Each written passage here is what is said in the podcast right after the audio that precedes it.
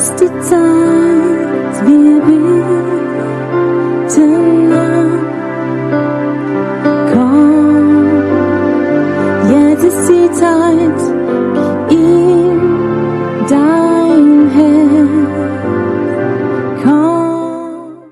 Vor einige Jahre hatte ich eine Vision, eine offene Vision. Eine offene Vision ist so, wie du etwas siehst, im Raum wäre. Du siehst es so vor dir. Und ich sah einen Diamant, ein riesiger Diamant. Und er war wunderbar schön. Und er hat so 36 Facetten gehabt, war geschliffen, war wunderbar schön. Und dann habe ich vorne auf diesem Diamant, diese Hauptfacette, wie vor mir drauf war, gesehen, drauf gestanden, ich habe gewusst, die Heilige Geist sagt mir, schau mal, das ist das Bild von Gott. Und dann sah ich auf dieser Facette vorne, Gott ist gut. Glaubt ihr das? Gott ist so gut. Und plötzlich habe ich so Offenbarung bekommen über die Güte Gottes und ich war so fasziniert. Und der Heilige Geist hat gesagt, ich möchte weiter. Und ich gesagt, mm, bleib doch so, es ist so gut. Und dann hat dieser Diamant sich getreten, war eine andere Facette. Dieser Gott, wie heilt. Dieser Gott, wie heilt, innere Heilung, aber körperlich. Und ich war, ich war fasziniert von dieser Salbung, dieser Gott, wie heilt.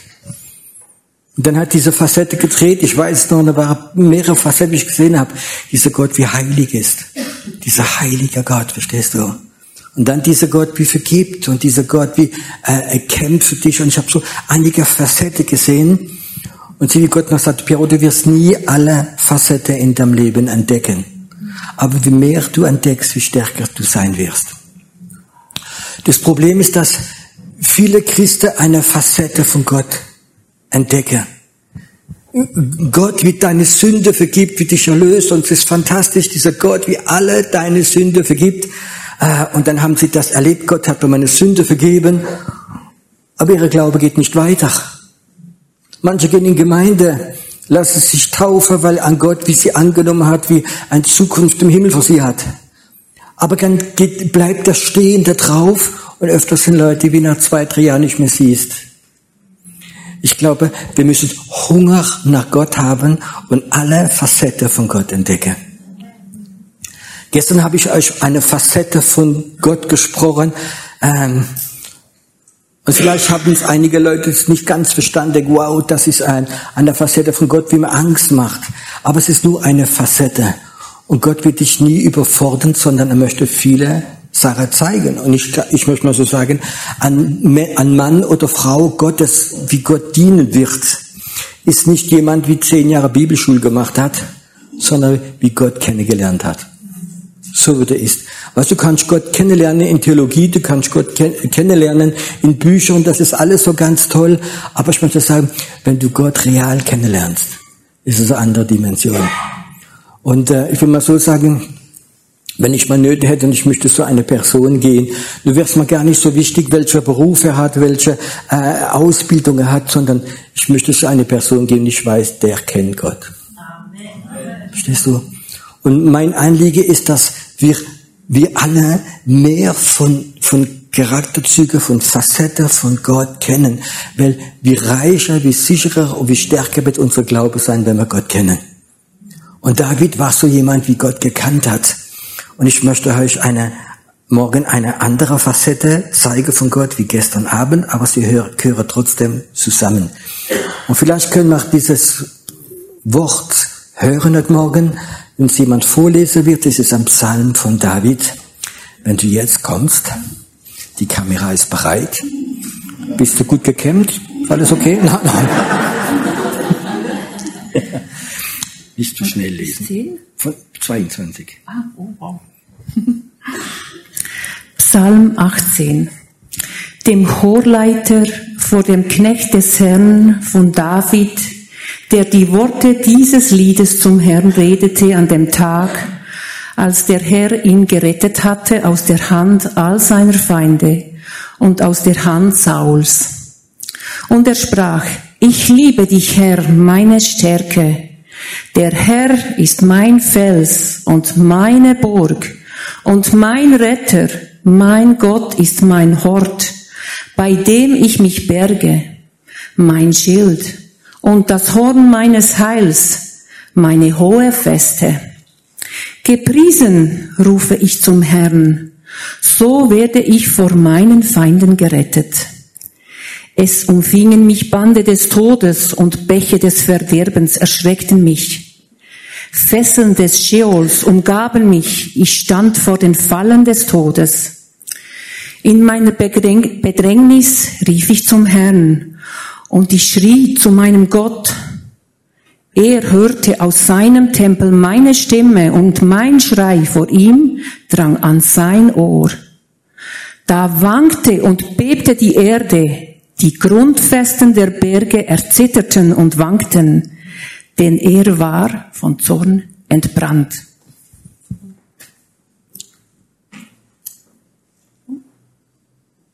Rauch stieg auf von seiner Nase und Feuer fraß aus seinem Mund. Glühende Kohlen brannten aus ihm. Er neigte den Himmel und fuhr hernieder, und dunkel war unter seinen Füßen. Er fuhr auf einem Cherub und flog daher. So schwebte er auf den Flügeln des Windes. Er machte Finsternis zu seinem Versteck, Steck um sich her. Zu seiner Laube Wasserdunkel, dichtes Gewölk. Aus dem Glanz vor ihm zogen seine Wolken vorüber, mit Hagel und Feuerkohlen. Und der Herr donnerte im Himmel, und der Höchste ließ seine Stimme erschallen mit Hagel und Feuerkohlen. Und er schoss seine Pfeile und er zerstreute sie. Er schleuderte Blitze und verwirrte sie. Da wurden sichtbar die Betten des Wassers und die Fundamente der Welt wurden aufgedeckt vor deinem Schelten, Herr, vor dem Schnauben des Hauchs deiner Nase. Er griff aus der Höhe, er fasste mich, zog mich heraus aus den großen Wassern. Er rettete mich vor meinem starken Feind und vor meinen Hassern, denn sie waren mächtiger als ich. Sie ereilten mich am Tage meines Unglücks aber der Herr wurde mir zur Stütze.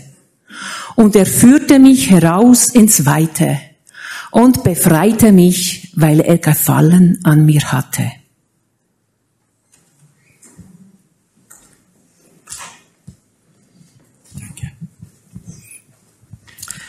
David hat eine Vision und es ist so, wie er Gott sieht. Ich glaube, wir hatten noch nie kein Bild von Gott. Ein Gott, wie bedrohlich ist, wie Feuer spuckt, wie die Feinde vernichtet, um sein David zu retten. Ich weiß nicht, ob du das vorstellen kannst, aber David war auf der Flucht von seinem eigenen König. Ein König, wie er geliebt hat, ein König, für den er alles gemacht hat. Er war loyal, er war korrekt, er hat nichts sich, wie man, wie man angreifen kann. Und dieser König ist, Saul ist von einem bösen Geist, möchte sagen, überfallen worden und probiert, diese kleine David umzubringen. Hat keine Fehler gemacht. Und jetzt kannst du dir vorstellen, dein König, wie dich lieb hat, verfolgt dich mit einer ganzen Armee. Und die Armee ist ja, möchte ich sagen, seine Landsleute gewesen. Und die suchte ihn tausende Leute, um ihn umzubringen. Und er war in einer Situation, wo er keine Chance mehr hat. Und er schrie zu Gott. Ähm, vielleicht gibt es in deinem Leben Situationen, wo du mal schreien kannst zu Gott. Du musst nicht den ganzen Tag schreien. Ich halte nicht viel von dieser Predige, wenn nur schreien. Ähm, aber da schreit zu Gott, weil er weiß, er ist verloren ohne ihm. Und dann hat er diese Vision von diesem, möchte ich sagen, ein bedrohlicher Gott, der aber da ist, der für dich kämpft. Möchtest du dieser Gott kennenlernen? In Situationen, wo du total ungerecht behandelt wirst, wo du in Gefahr bist, vielleicht sogar in Lebensgefahr, vielleicht dein, deine Finanzen, dein Haus, deine Firma und du bist total unschuldig und du weißt ganz genau, das ist nicht der Plan Gottes. Und du schreist zu Gott und du wirst so einen Gott erleben, ein Gott, wie dich rausholt da drin. Das ist auch ein Bild von unserem Gott. Wird nicht öfters geschehen, aber ich kann das sagen, wir brauchen diese Gott, Du musst wissen, es ist so wie du Karte spielst. Ich weiß, manche Christen dürfen nicht Karte spielen. Aber wenn du Karte spielst und du hast das super Trumpf, hm, verstehst du, wie du raus kannst holen. Und ich glaube sagen, Gott ist manchmal so ein super Trumpf. Stehst du? Wie du dem Gegner Schachmatt sagen kannst, dieser Gott ist auf deiner Seite. Aber ich glaube, es kostet etwas, um diesen Gott zu kennen, weil David sagt, mein Herz ist rein, meine Werke sind rein und äh, ich bin rein für dir. Wenn du nicht diese Glauben hast, dass du ungerecht warst, äh, Weißt du, wenn du ungerecht warst mit, mit deiner Familie, mit deiner Frau, mit deinen Kindern und dann sagt Gott, du musst mir helfen, dann sagt vielleicht Gott, mach zuerst das in Ordnung. Bei dem ist es so wichtig, auch im Heiligen Geist zu prüfen, in der Situation, wie du so unter Bedrängnis bist, gibt es Sachen, wie du falsch gemacht hast. Und dann verlang um Vergebung. Und dass die Vergebung kommt. Und dann kannst du sehen, dass dieser Gott aufstehen wird. Gestern habe ich gesprochen über einen Gott, wie Sachen zulässt in unserem Leben, um unsere Glauben, möchte ich sagen, zu prüfen und uns immun zu machen vor diesem geistlichen Tod, vor andere Sachen. Und auf der anderen Seite wirst du auch an Gott sehen. Ich möchte heute einige Beispiele erzählen. Ich war Jungpastor. Wir haben eine Gemeinde gehabt, die gerade schön am Wachsen war. Und da gab es in Deutschland einen großen Mega-Pastor, wie Kontakt gehabt hat mit meinem Jugendpastor und er hat ihn, wie sagt man, ähm, umworben, eingestellt. Ohne mit mir zu reden, obwohl wir uns gekannt haben, hat ihn, äh, obwohl bei uns war er zurzeit rebellisch und hat ihn aber genommen, hat ihn eingestellt und hat kein Wort zu mir gesagt. Dann habe ich ihm geschrieben und gesagt, weißt du, es wäre schön gewesen, wenn du jemand einstellst, äh, von einem befreundeten Pastor, dass du mir etwas sagst, dass wir Kontakt haben. Dann schreibt er mal Brief, ich soll vorbeikommen. Habe ich ihn besucht. Und dann wollte er anfangen zu diskutieren. Habe ich gesagt, weißt du, ich finde es trotzdem, auch du bist ein großer, gesalbter Mann Gottes, aber ich finde es trotzdem, ja, wäre schön gewesen, wenn du mir etwas gesagt hättest und dass du die Situation kennst. Der andere Tag bekomme ich einen Brief von diesem ganz großen Pastor und er schreibt mir, lieber Piero, ich habe von Gott empfangen, ähm, du bist kein Mann von Gott, und wenn du Gott lieb hast, gibst du sofort alle Dienste aus und gibst, gehst in die Seelsorge.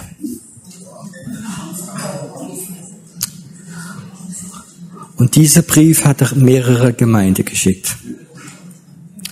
Und der Jugendpastor, den ich hatte, ist weggegangen von uns und hat unsere ganze, sagt man, Kundenkartei oder Mitgliederkartei mitgenommen und hat den Auftrag bekommen, von diesem Pastor in Heidelberg Gemeinde und Umgebung zu gründen ich muss sagen, menschlich gesehen, null Chance.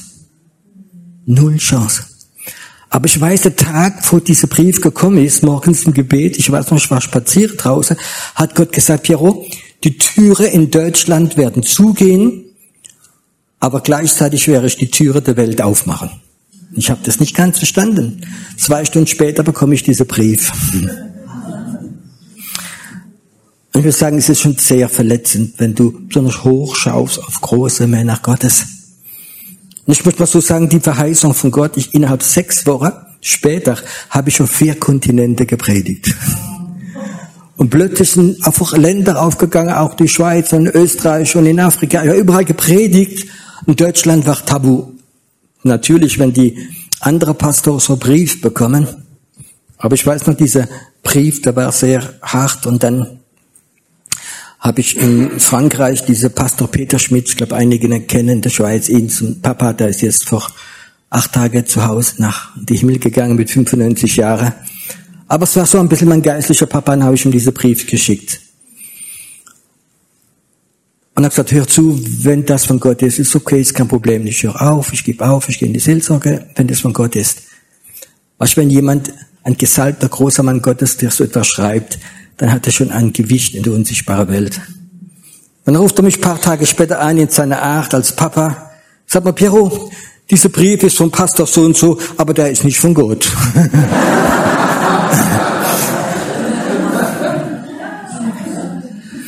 aber war trotzdem die Situation da. Verstehst du? Einer der größten Pastoren, wie auf alle Pastorkonferenz spricht, äh, schreibt, schreibt ja so Brief und tut dein Jugendpastor abwerben und er hat die ganze Adresse und muss die Kunde aufsuchen. Und das hat er auch gemacht. Hat alle Mitglieder aufgesucht. Und das ist so ein Moment, wo man denkt, okay, es ist null Chance. Aber es ist so ein Moment, wo du so Gott kannst schreien sagen, Gott, es ist deine Gemeinde. Es ist dein Ding. Und ich kann das sagen, das war eine Erweckungszeit bei uns, dass der andere aufgehört hat, auch von ihm weggegangen ist, dieser Jugendpastor später gekommen ist und hat sich entschuldigt dafür und Gott hat gesegnet. Aber Gott hat man Rema gegeben. Weißt du, was Gott mal gesagt hat? Diese schwere Zeit, und das war bestimmte Jahr, zwei. Piero, ich möchte, dass du jeden Morgen, wenn du aufstehst, diese Pastor von ganzem Herzen segnest. Weißt du, und ich kann doch sagen, es ist kein Bitterkeit, es ist kein Anklage, es ist nichts gegen mich gekommen. Ich habe in meinem Herzen nicht etwas gehabt. Ich habe diese Brief dann eine ganze Weile gehabt, aber ich muss sagen, der hat mich nicht mehr getroffen. Und ich habe eine ganze Weile, aber ganz bewusst diese Pastor gesegnet. Das ist ein Mann Gottes, er ist gesalbt von Gott und ich segne ihn äh, von ganzem Herzen. Äh, und ich habe das gemacht, weil ich wusste, da kann kein Bitterkeit, nichts gegen ihn hochkommen. Das sind auch Sachen, wie wir lernen müssen. Und Gott hat die Gemeinde gesegnet und gesegnet bis heute noch. Uns ist nicht kaputt gegangen und wir haben keine Spaltung erlebt, äh, weil Gott mit dir ist. Dieser Gott ist mit uns. Und ich könnte so eine Geschichte erzählen, aber ich mache ein bisschen auf, ist es okay? Nicht, dass er umfällt und ich denke, es ist die Salbung. Ja. Ihr könnt auch da, wenn, wenn es zu warm ist, ein Fenster vielleicht aufmachen. Eins ist lang, dann glaube ich so. So, danke. Wenn jetzt die anfangen von der Seite umzufallen, dann weiß ich, es ist, es ist die Hitze.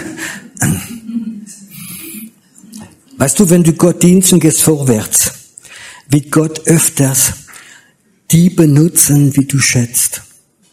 Er wird nicht deine Erzfeinde und die ungläubigen Satanisten, er wird zuerst anfangen, manchmal von deiner Familie, von deinen Geschwistern und diese Sache, von deiner eigenen Gemeinde, wirst du abgeschossen werden. Ich habe es gestern, glaube ich, schon erzählt. Meine Tochter ist mit einem Schweizer verheiratet, hat drei Enkel, ist glücklich. Wie sie fünf Jahre alt war, hat sie Hirnentzündung bekommen. Nicht Hirnhaut, sondern Hirnentzündung. Und sie war da, wo die Ärzte mir gesagt haben, wenn sie stirbt heute Nacht, schickt mal die Polizei, wir warnen euch. Und es war so eine harte Zeit. Und es war immer zwischen äh, Karfreitag und Ostern. Und dann war, hat es eine Frau in unserer Gemeinde gegeben, sie war Mitarbeiterin mit ihrem Mann, hatten gute Positionen, alle beide. Und die Frau plötzlich hat, während das mein Kind im Krankenhaus war und ich habe gekämpft für ihr Leben, hat sie die Älteste angerufen und gesagt, ich habe ein Wort vom Herrn. Das ist die Strafe Gottes für Piero, weil er uns nicht gehorsam ist. Und was soll uns zusammen machen, die Älteste? Und soll Piero äh, rausschmeißen von der Gemeinde? Was denkst du, wie man sich fühlt? Ich wusste ganz genau, diese Frau hat einen ganz starken Geist, die Isabel, Isabel, und Hexerei hinter dran. Und dann bist du in der Situation, dein Kind ist im Krankenhaus und kann sterben von einem Moment auf den anderen. Wir sind gerade im Umzug gewesen. Und dann weißt du ganz genau, dass die alle Älteste angerufen hat. Die Älteste haben es nachgesagt sie solle mich äh, rausschmeißen von der Gemeinde, den neuen Pastor wählen. Preis dem Herrn, die Ältesten haben nicht auf sie gehört. Aber ich erzähle die Geschichte weiter. Diese Frau, die war noch ganz 40, war gerade 40 Jahre alt, bekommt als Erwachsene Hirnentzündung. Nicht Hirnhautentzündung, sondern was ganz, ganz selten ist für jemand Erwachsenes. Sie bekommt Hirnentzündung, sie kommt ins Krankenhaus. Ähm, Sie wurde siebenmal operiert, dreimal der Kopf aufgemacht. Sie hat kleine Kinder gehabt und sie ist gestorben. Und ich wusste, dieser, das ist dieser Gott, wie auch kämpft für jemand, wie aufsteht und sagt, verstehst du, äh, es gibt eine Limit von Sünde, wo Gott eingreift. Und ich habe gesehen, diese Geisterhexerei, wie da richtig so gebrochen worden ist. Die Frau, ich war bei ihr im Krankenhaus, ich habe paar Mal, ich habe echt Mitleid gehabt. Aber sie waren nicht bereit, ihre Sünde zu erkennen, sie waren nicht bereit, Buße zu tun. Und obwohl sie viele Verheißungen von anderen bekommen hat, ist sie furchtbar gestorben. Die hat die Röhre im Kopf, diese, die überall gehabt, ist da gelegen äh, äh, und hat furchtbar gelitten. Und der, der Herr hat sie geholt. Es gibt manche Sachen, wo dieser Gott wie kämpft. aufsteht und du wirst erschüttert sein. Und ich habe das so einige Mal in meinem Leben erlebt, dieser Gott, ja, wie aufsteht und für dich kämpft. Und das ist manchmal, möchte ich sagen, ähm, dass du die Ehrfurcht Gottes bekommst oder vielleicht sogar das schrecklich findest. Ich habe das, glaube ich, schon mal erzählt. Ein Tag war wir zu Hause, relativ die Gemeinde noch gar nicht so alt. Und dann klopft und war ein Mann vor der Tür. Da kam die Gemeinde auch. Und er war total aufgebracht und sauer und voller Zorn und es war schon so ein besetzter Mann und da schreit nur, Piero, ich werde dein Leben zerstören, deine Gemeinde und deine Familie und geht wieder weg. In Jesu Namen.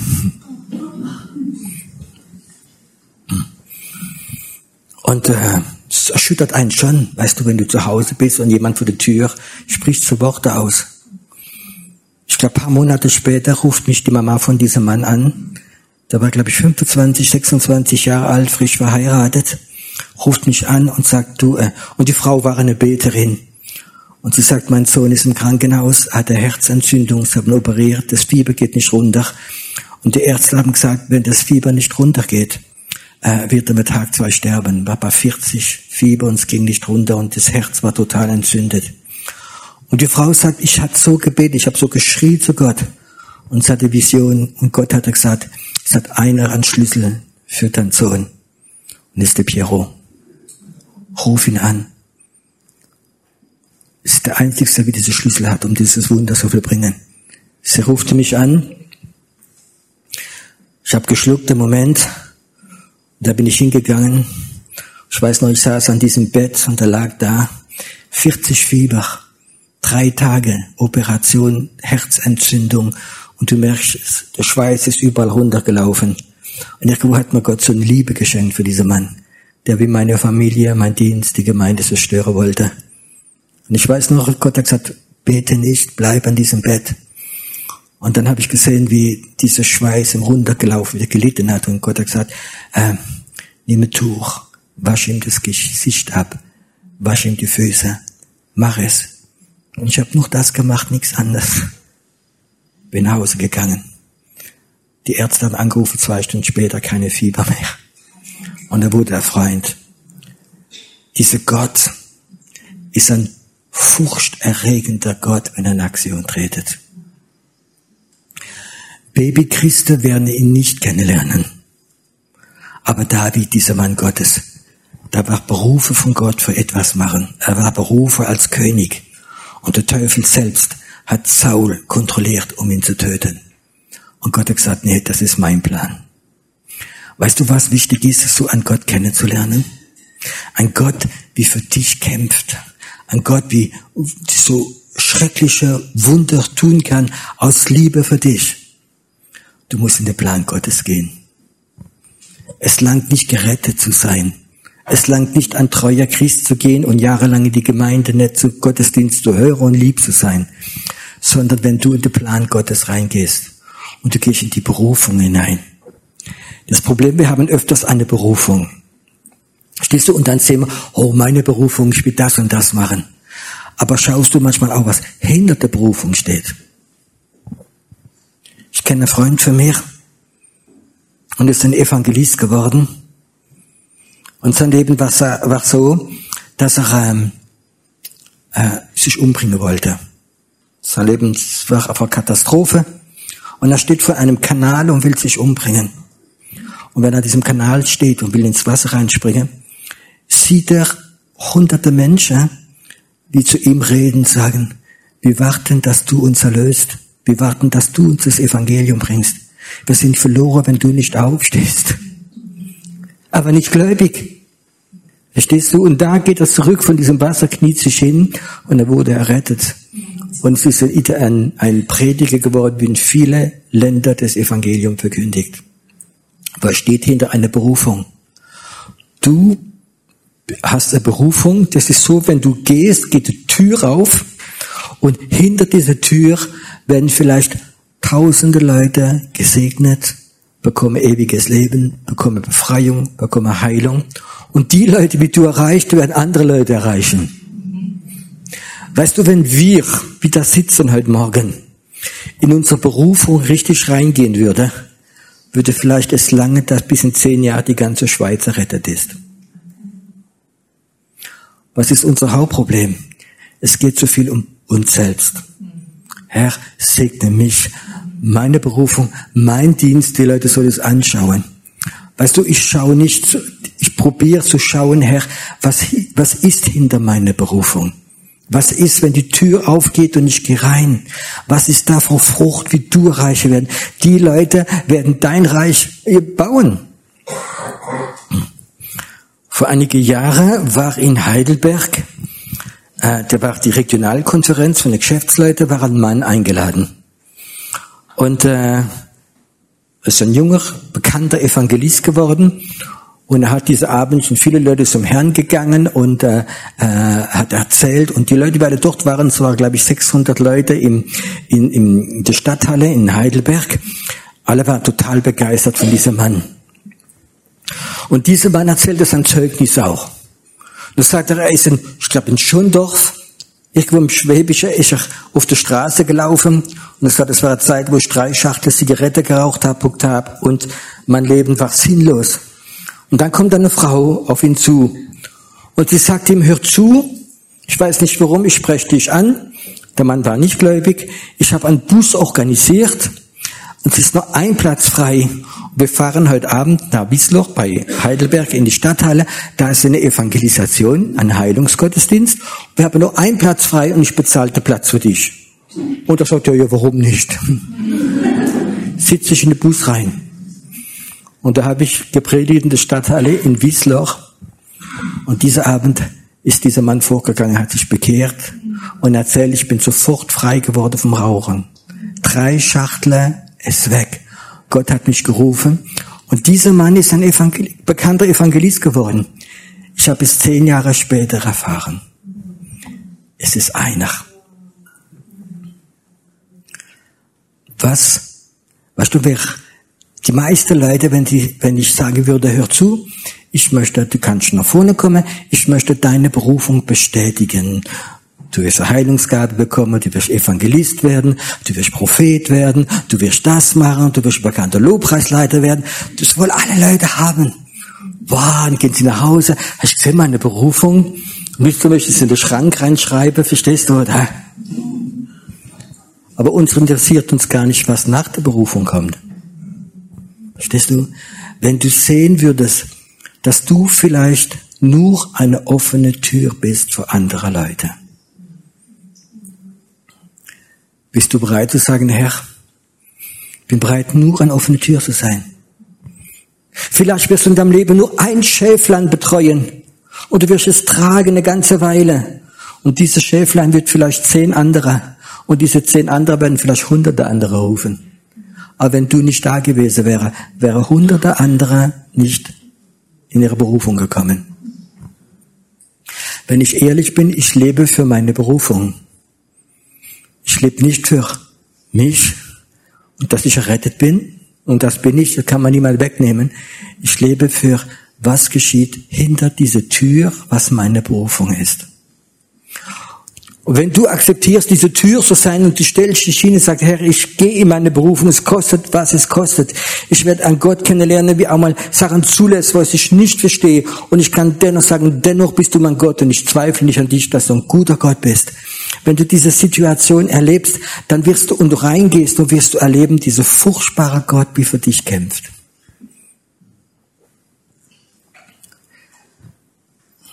Wenn ich ehrlich bin, manchmal habe ich ein bisschen ich sag mal so, die Nase voll von deiner Christen, die immer um sich selbst drehen. Ich bin verletzt worden, der hat mich kritisiert, die hat mich abgelehnt, äh, das ist passiert, mein Auto ist kaputt gegangen, ich habe kein Geld, verstehst du, Pastor, bete für mich. Ich möchte gern Leute haben, die sagen, ich bin bereit, diese Tür zu sein, es kostet, was es kostet. Ich möchte, dass meine Berufung eine Tür ist, wie aufgeht und hinter dran kommt der Plan Gottes. Der Plan Gottes. Und um bereit sein, nur eine Tür zu sein, dann muss man auch bereit sein zu sterben.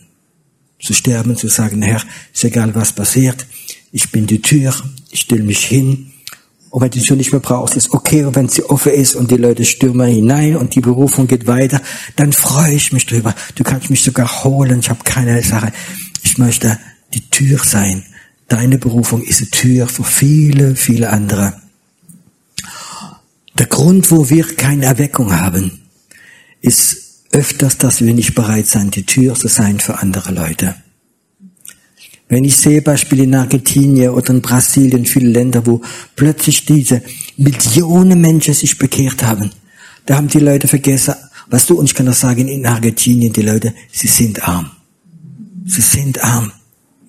Äh, ich habe gerade letztes gesprochen mit einer Brasilianerin, wie ich kenne, die hat selbst gerade angerufen, ihre Bruder auf der Straße, an der roten Ampel kommt jemand, macht die Tür auf, Pistole rein, hau ab und hat das Auto genommen, ist weggefahren.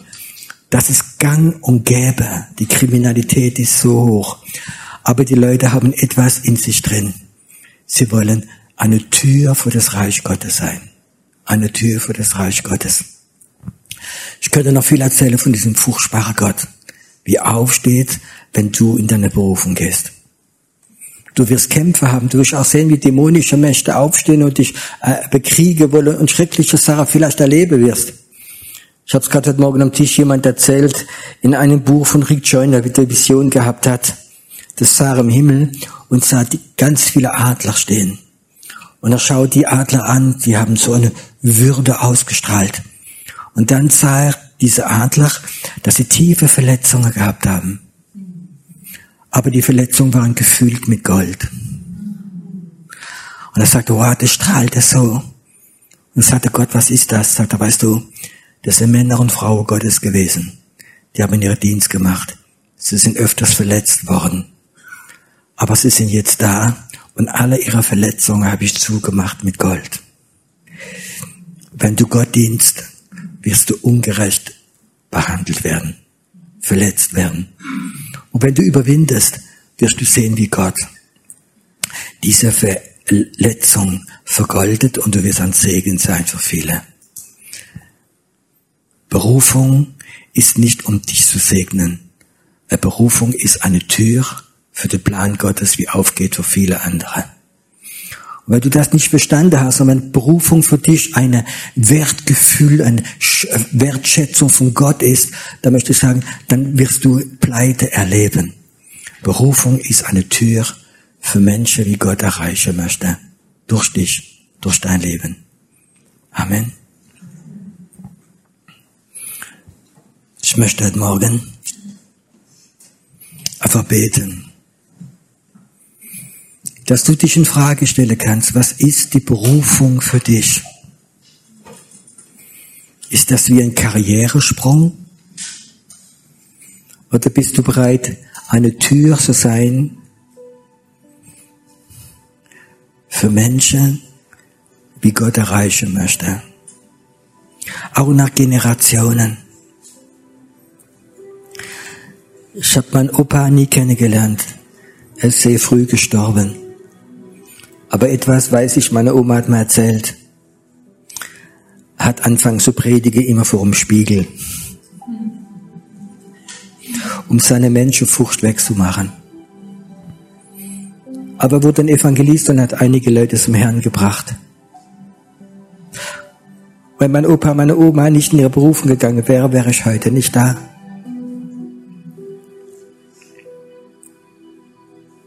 Meine Oma, wie sie bekehrt hat in einer Erweckung, so drei, viermal im Jahr durfte ich bei ihr schlafen am Wochenende. Und etwas hat mich beeindruckt. Die hat 18 Enkel gehabt. Und die ist jeden Abend, jeden Abend hat sie sich hingekniet fürs, fürs Bett. Und hat jeder von den 18 Engeln einen Namen genannt und hat sie Gott gegeben. Das war ihre Berufung. Und weißt du, einige von diesen Engeln, ganz viel von diesen Engeln folge dem Herrn. Und ich bin einer von denen. Ihre Berufung war im Gebet, die Tür aufmachen für andere. Auch meine Tür. Und ich möchte meine Tür aufmachen für viele andere.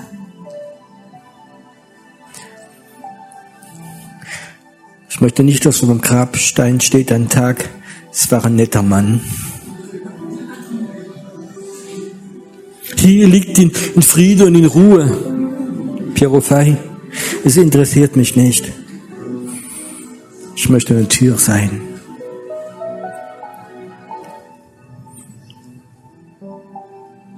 Heute Morgen ist Gott hier. Weißt du, was er machen kann? Mit deinem Herzen, mit deinem Gebet heute Morgen kann eine Tür aufgehen. Eine Tür der Berufung für andere. Es gibt Leute, die werden vielleicht nur ein Schäflein haben. Aber dieses Schäflein wird viele andere haben. Andere werden die Tür aufmachen und plötzlich wirst du wissen, das ist das, was Gott von dir verlangt. Du wirst keine Ehre bekommen auf Erde dafür. Und es ist gut so. So wirst viel Frucht haben im Himmel. Es geht nicht um uns. Es geht um Reich Gottes. Solange wie wir denken, es geht um uns, wenn man dieser, dieser bedrohende Gott, uns schützen wird, nicht kennenlernen. Ich habe diese bedrohende Gott einige Mal kennengelernt, wo ich staunt habe und war vor Ehrfurcht. Gott, warum hast du das gemacht? Sagt er für dich, dass niemand verhindern kann, dass du in deine Berufung gehst. Gott schützt nicht meine Person, sondern er schützt mich mit meiner Berufung. Ich möchte, wenn Gott der Piero sieht, dass er seine Berufung sieht. Und dass er sieht, dass die Berufung sich bewegt. Ich möchte mich nicht trennen von meiner Berufung. Möchtest du dich trennen? Kannst du das sagen, ich habe die Berufung und das ist mein Leben. Nein, mein Leben ist meine Berufung. Die gehören zusammen.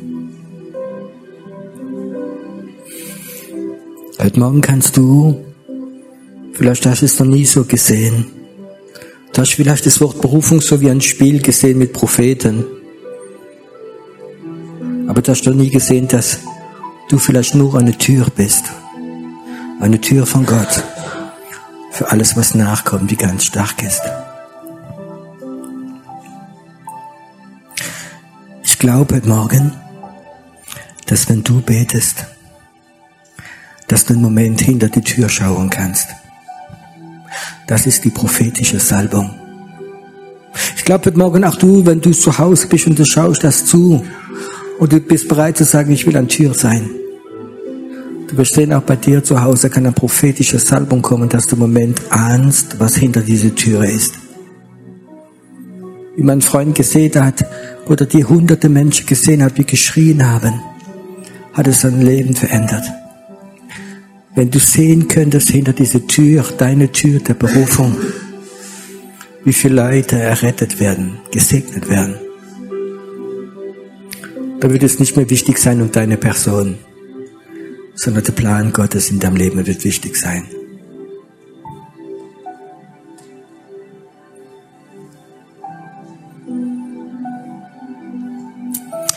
Ist etwas hier heute Morgen? So wie etwas im Raum ist, was dich berühren möchte. Wie Gott vielleicht sagt, wie wichtig diese Türe für ihn sind. Wie wichtig diese Türe für ihn sind. Es ist so, wie Gott bestätigen möchte. Heute kannst du die Tür aufmachen. Sagen, Herr, mein Leben gehört dir. Mein Leben ist meine Berufung. Und du wirst einen Moment heute Morgen sogar ahnen können, was hinter dieser Tür ist.